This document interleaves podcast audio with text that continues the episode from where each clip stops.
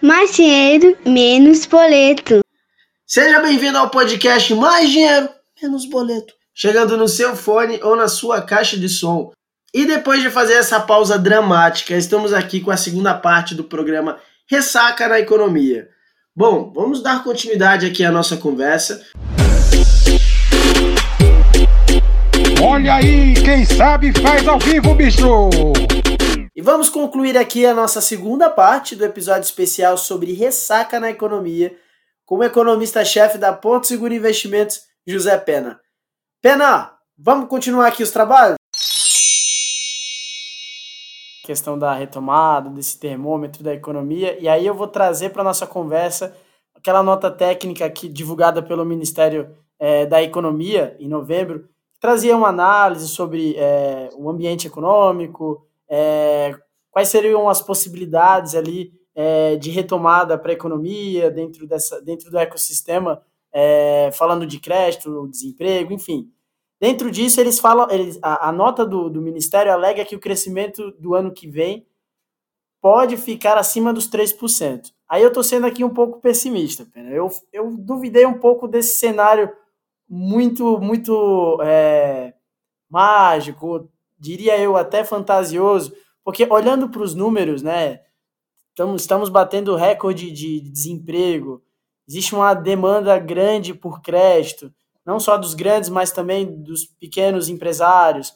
Isso realmente será possível? Existe, existe um, um, uma luz nesse horizonte, Pena? Bom, Geraldo, eu diria o seguinte: é, há dois fatores aqui é, é, que podem que podem não, certamente uh, vão interferir no resultado final do, do PIB de 2021. Um eu chamo de estatístico. É, é, obviamente que eu não fazia ideia do que você me perguntaria em seguida, mas a minha resposta anterior pode ter sido um pouco mais longa, até meio maçante, eu reconheço para quem não está muito familiarizado com isso, mas aquela ideia das médias dos trimestres, né, comparado com a média dos trimestres do ano anterior, é, como a base de comparação de 20 é muito fraca, isso, de certa forma, mesmo que a gente imagine que uh, entre o quarto trimestre de 2020 e o quarto trimestre de 2021 a gente não cresça termos absolutos, né? imagina que você terminou 2021 num nível 100 uh, ah, de produção de bens e serviços que são uh, computados no, no, PIB. E que você termine 2021 no mesmo patamar de 100. Se você comparar o quarto trimestre de 2021 com o quarto trimestre de 20, você vai dizer assim: ah, o crescimento do PIB foi zero. Sim, mas lembrem-se que a variação anual do PIB é a média dos quatro trimestres de 20 com a média dos quatro trimestres de 2021. Então, a média dos quatro trimestres, nesse exemplo que eu te dei, de 2021 vai ser 100, né? Porque eu disse, bom, a gente termina e, e fica estável ao longo de 2021 no mesmo nível que a gente uh, produzia no finalzinho de 2020. Acontece que por conta da queda muito grande, especialmente do segundo trimestre de 2020, a tua média dos trimestres uh, de 2020 não vai ser 100, vai ser abaixo de 100, vai ser 95, vai ser 96, vai ser 97. Então, quando eu comparo a média dos quatro trimestres de 2021 com a média dos quatro trimestres de 2020, só por isso, mesmo imaginando que eu, na margem, como a gente diz em economês, eu não acelere o ritmo de produção nem de bens nem de serviços ao longo de 2021, mas só mantendo o nível de produção do final de 2020, eu já garanto um crescimento, é o que se chama uh, tecnicamente, quer dizer, é uma expressão, né? O carrego estatístico já me digamos assim, me permite começar a previsão de qualquer número para o PIB de 2021 uh, ah, de pelo menos 3%. Então, só esse fenômeno, digamos, de média contra média, já me permite antever um crescimento bastante razoável do PIB em 2021. E aí, sobre essa base, digamos assim, estatística, né, a base fraca de 2021 uh, já me dá esse benefício de um crescimento potencialmente mais robusto em 21. O que, que a gente pode fazer para não apenas manter o nível ao longo de 2021 do patamar de produção do final de 20, como continuar crescendo. Ao invés de se manter em 100, ir para 101, 102, 103, 104, que me levaria para uma média uh, uh, dos quatro trimestres de 2021 de 102, 103%. Aí sim é que eu acho que, eu não sei se pessimismo é, é a melhor expressão, mas eu acho que há razões para um, uma certa cautela ou mesmo ceticismo em relação ao que, que a gente pode fazer e, eventualmente, o que a gente talvez, infelizmente, deixe de fazer e que pode restringir essa continuidade da recuperação ao longo de 2021. Uma das primeiras oh, perguntas que você me fez foi sobre vacina. A vacina vai ajudar na, na, na continuidade do crescimento, mas você não. E aí eu também vou retomar um ponto do início da nossa conversa.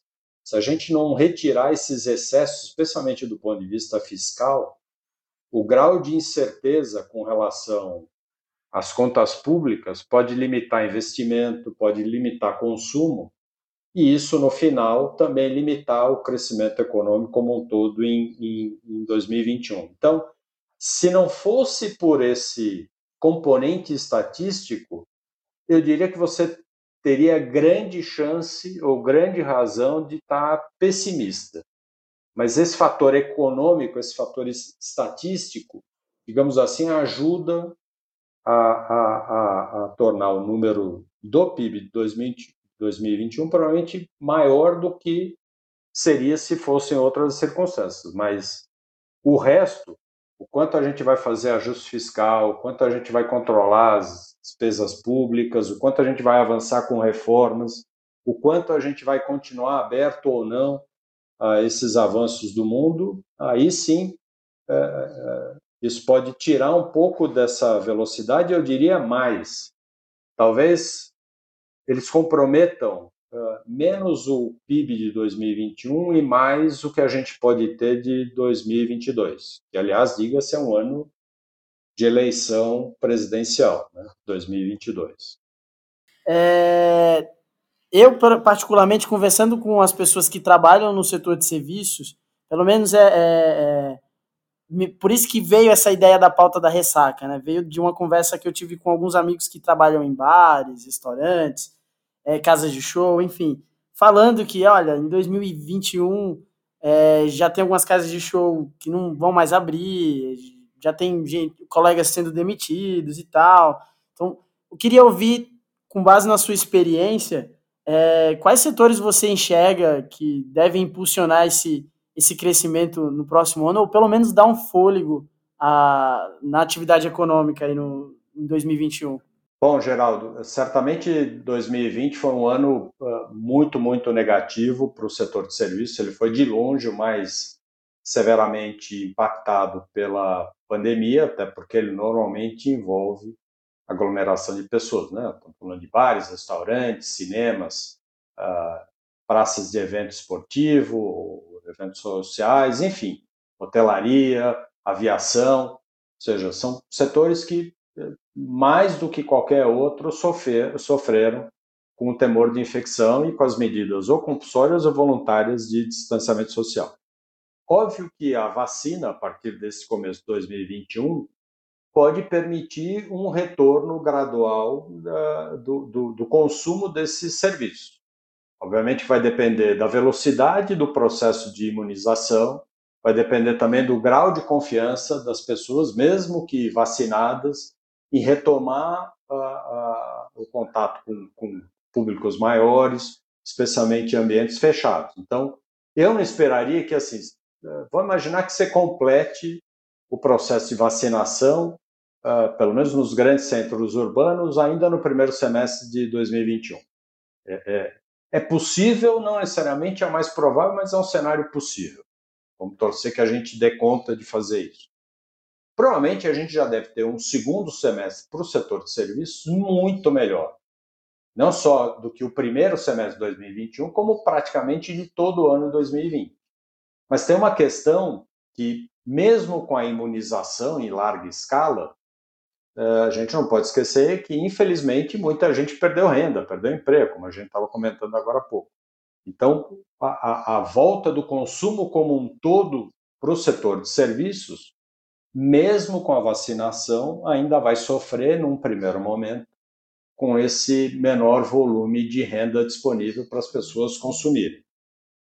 E, para além disso, há alguns segmentos em particular do setor de serviço que, mesmo que a gente já tenha concluído todo o processo de vacinação, mesmo que a gente tenha uma surpresa agradável, vamos torcer para isso, nem acho que seja o cenário mais provável, mas é um cenário ainda possível, difícil, mas não é impossível, em que você tem uma recuperação mais rápida da renda das pessoas, o fato todo é que alguns setores de serviços provavelmente sofrerão, ou a pandemia terá gerado mudanças, eu diria, mais permanentes em alguns hábitos. Um deles, por exemplo, são as reuniões uh, uh, corporativas. Né?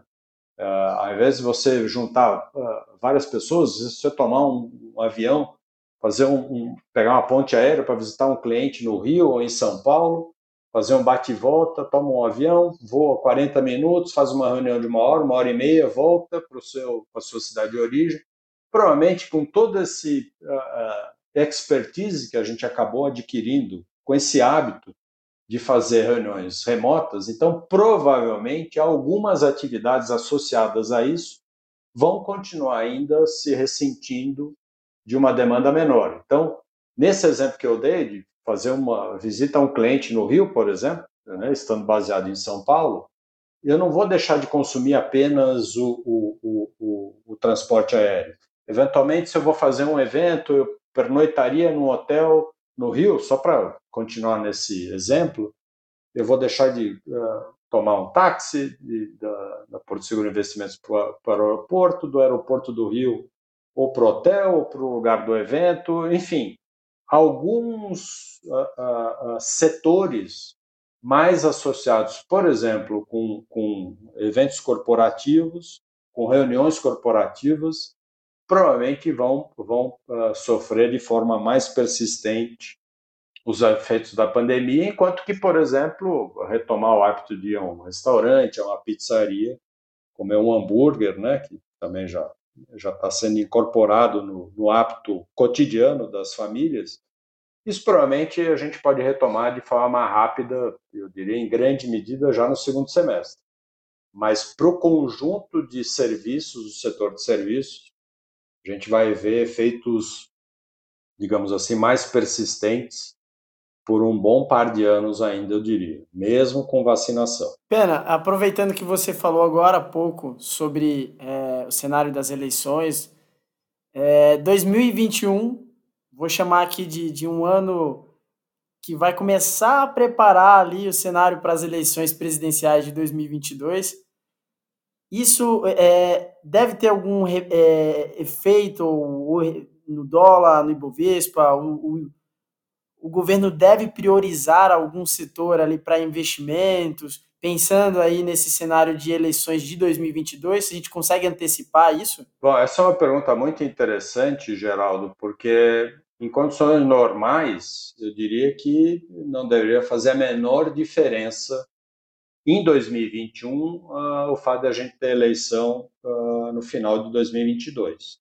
Só que na prática, e eu diria, infelizmente, esse é um risco nem um pouco desprezível. O que, que eu quero dizer com isso?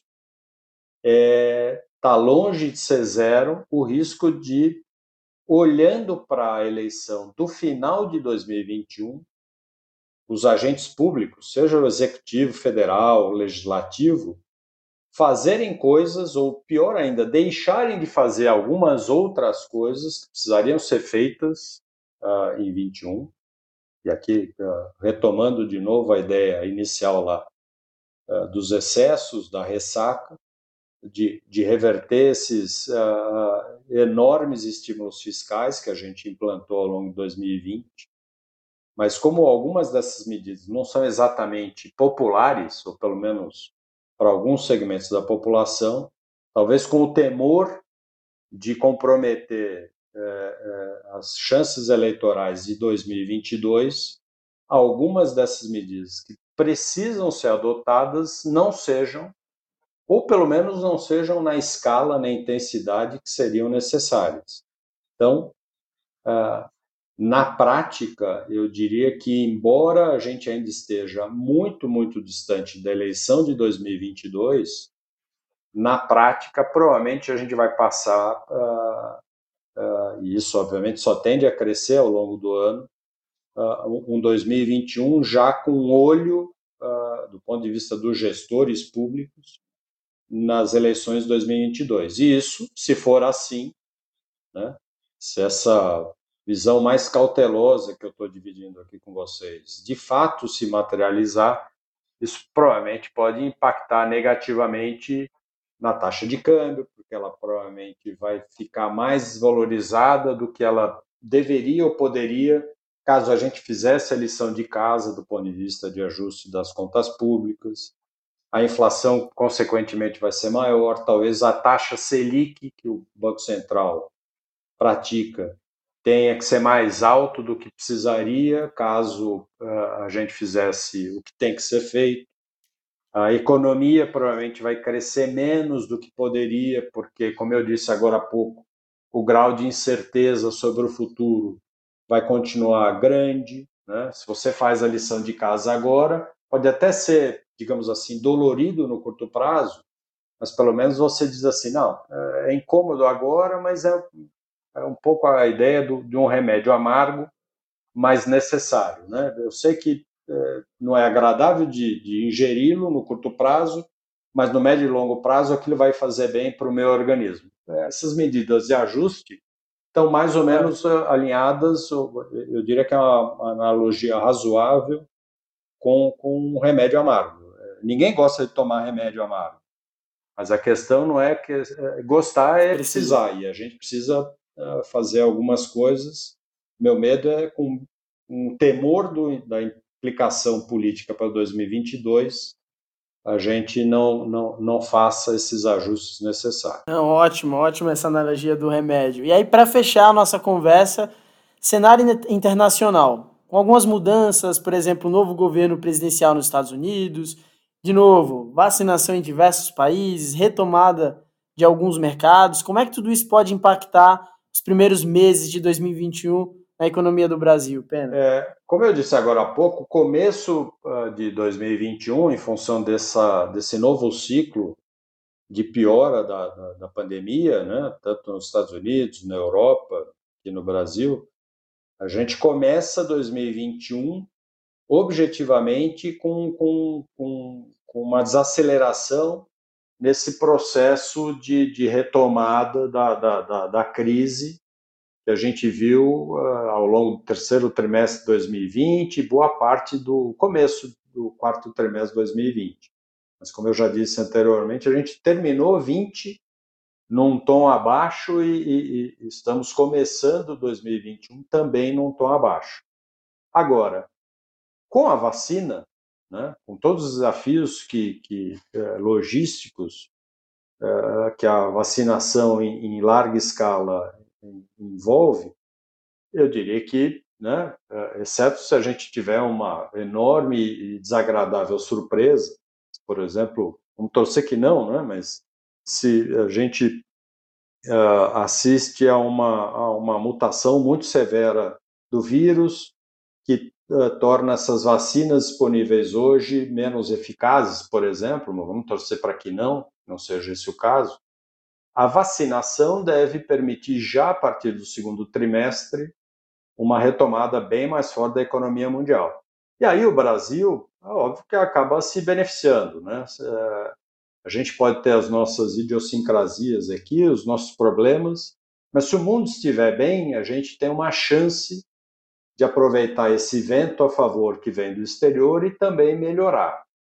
É, Se a gente não fizer a lição de casa, a gente vai aproveitar menos esses ventos favoráveis que provavelmente soprarão uh, do exterior, especialmente a partir do segundo trimestre de 2021. Uh, mas se o mundo não melhorar, por qualquer hipótese, não é esse o cenário básico com o qual eu trabalho, né? acho que há razões, não é nem questão de ser otimista, acho que é, a realidade da vacina permite sim a, a, a perspectiva de otimista para o crescimento econômico global. Então, num quadro desse, acho que dá para ser moderadamente otimista com o cenário econômico doméstico aqui no Brasil.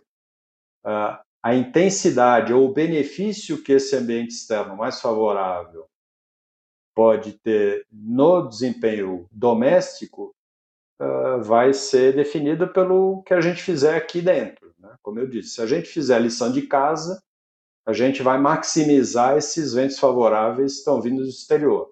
Se a gente não fizer a lição de casa, a gente vai pegar uma brisa só vindo lá de fora, né? e não um vento mais forte que nos empurraria mais rapidamente para um crescimento mais perfeito, forte. Perfeito, Penas. Obrigado pela aula de hoje.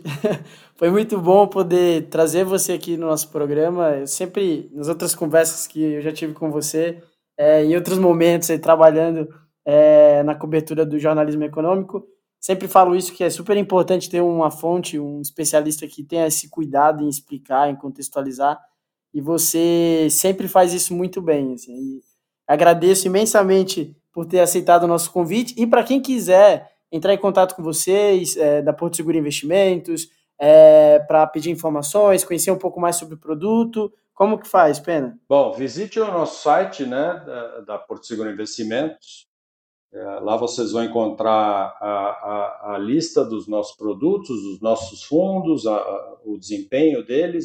Lá também vocês vão encontrar uh, conteúdo econômico uh, que o meu time prepara. Né? Temos um relatório econômico, a gente tem uma carta semanal, temos um podcast. E eu convido a todos uh, que têm interesse, curiosidade de, de, de acompanhar a economia, o mercado, muito obrigado por esse tempo, o jabá que você me permitiu fazer. Poxa, Pena, obrigado. Quero, quero reforçar aqui. Muito obrigado por aceitar o nosso convite e espero poder entrevistá-lo em outros momentos. Não, o prazer foi meu, Geraldo. É, a gente já se conhece há um bom tempo. É sempre um prazer falar com você. Espero que a sua audiência goste desta nossa conversa, tanto quanto eu gostei. E eu estou sempre à disposição, é sempre um prazer uh, falar com você. O programa está acabando. Não esquece de compartilhar os amigos nos grupos do WhatsApp, Facebook, no Instagram. Marca o nosso perfil arroba Geraldo Rabisco e segue nosso podcast no Deezer e no Spotify. E se você tem alguma dica, sugestão ou dúvida sobre este e outros temas ligados a finanças pessoais e investimentos, mande sua pergunta pelo meu Instagram, arroba Geraldo Rabiscos. Muito obrigado e até a próxima semana.